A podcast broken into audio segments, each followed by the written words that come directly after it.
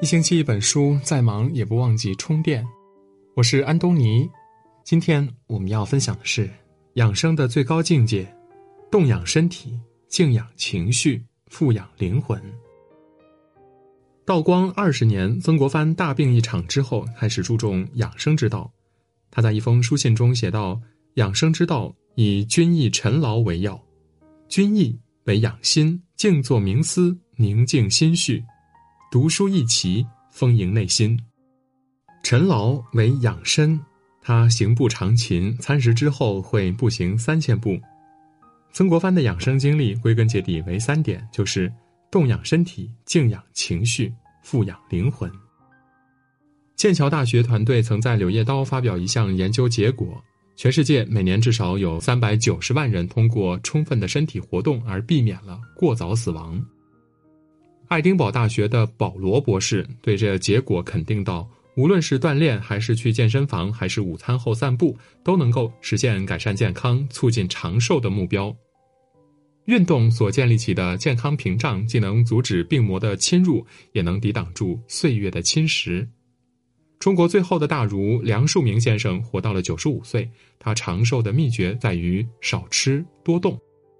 八十五岁以前，他经常出门锻炼，去北海公园慢跑、打拳。九十岁以后，则主要在室内活动了。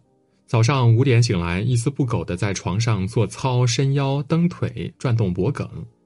平时在读书写作的间隙，也会搁笔活动一下筋骨。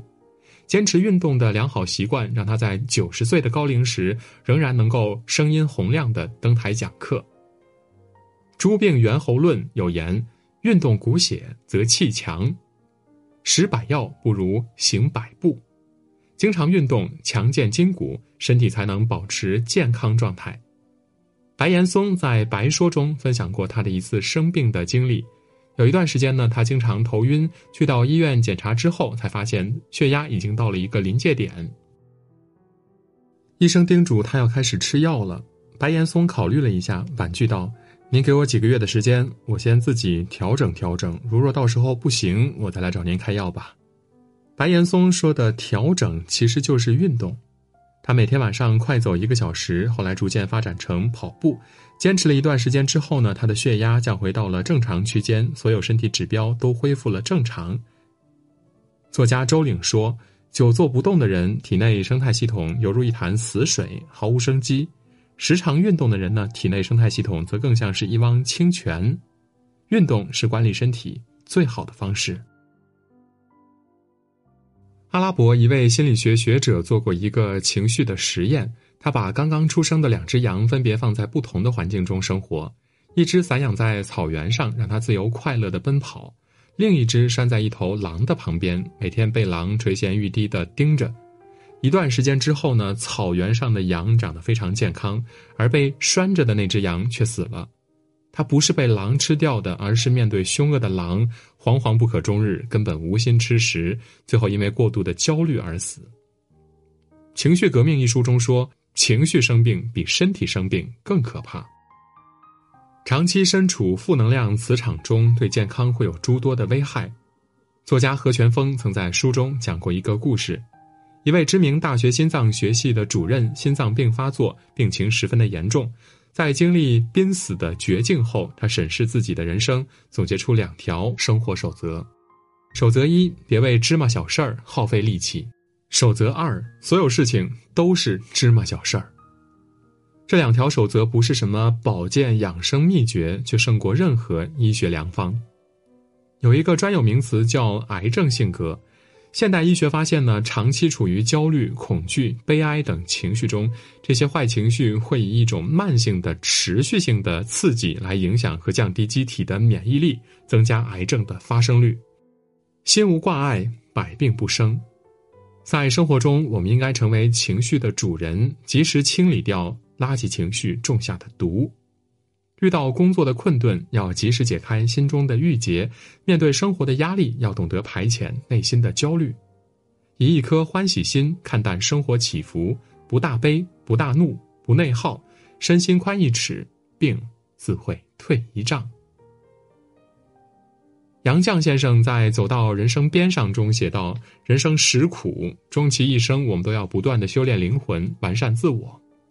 生活满目疮痍，我们要学会为自己寻一处精神栖息所。”中国绘本界的先驱者蔡高奶奶曾凭借《荒原狐精》拿下第一个国际性大奖。如今七十多岁的她活得自足且丰盈。她在屋顶修筑了一个花园，落红铺满栏杆，蜜蜂起舞于花丛。她常常独坐在花园中，支起画架，摊开洁白的画纸，勾勒生活美好的瞬间。世间万物流淌在他的笔下，也住进了他的精神世界。很多人到了一定年纪，孤独一人，无儿女相伴，便会有一种孤单感。但蔡高奶奶不会，孩子在家时，她就跟他们讲绘本故事；独处时，她就兀自遨游于瑰丽的大自然中，怡然自得。灵魂的富足赋予了他对抗时间的力量，身躯苍老，他内心始终迸发着蓬勃的生命力。国内版本目录学领域的元老沈谢元，不管刮风下雨，都雷打不动地往南京图书馆跑。他说：“像鱼跟水的关系，我等于一条鱼在图书馆里游，如果脱离水的话，我就要死的。”百岁老人杨绛在钱院和钱钟书相继离世之后，闭门谢客，把所有时间和精力都投入到读书和创作中，在文字的世界里洗涤掉了悲伤，去除了孤单。拥有广大的精神世界，我们就不会囿于生活的鸡毛蒜皮，也不会困于人生低谷。人生最怕的是灵魂干涸，生活跟着荒芜。如果内心足够丰盈通透，面对世事的诸多磨难、岁月的无情轮转，自然就能够不忧亦不惧。培根说：“健康的身体乃是灵魂的客厅，有病的身体则是灵魂的牢笼。”养生之道，身体、情绪、灵魂三者不可或缺。当我们修炼出健壮的体格、良好的情绪、丰富的内心，才能收获一个充实且健康的人生。点个再看吧，与朋友们共勉。今天的文章就到这里。如果您喜欢我们的文章，可以在文末点亮赞和再看，也可以在留言区说出您的观点。我是安东尼，我们明天再见。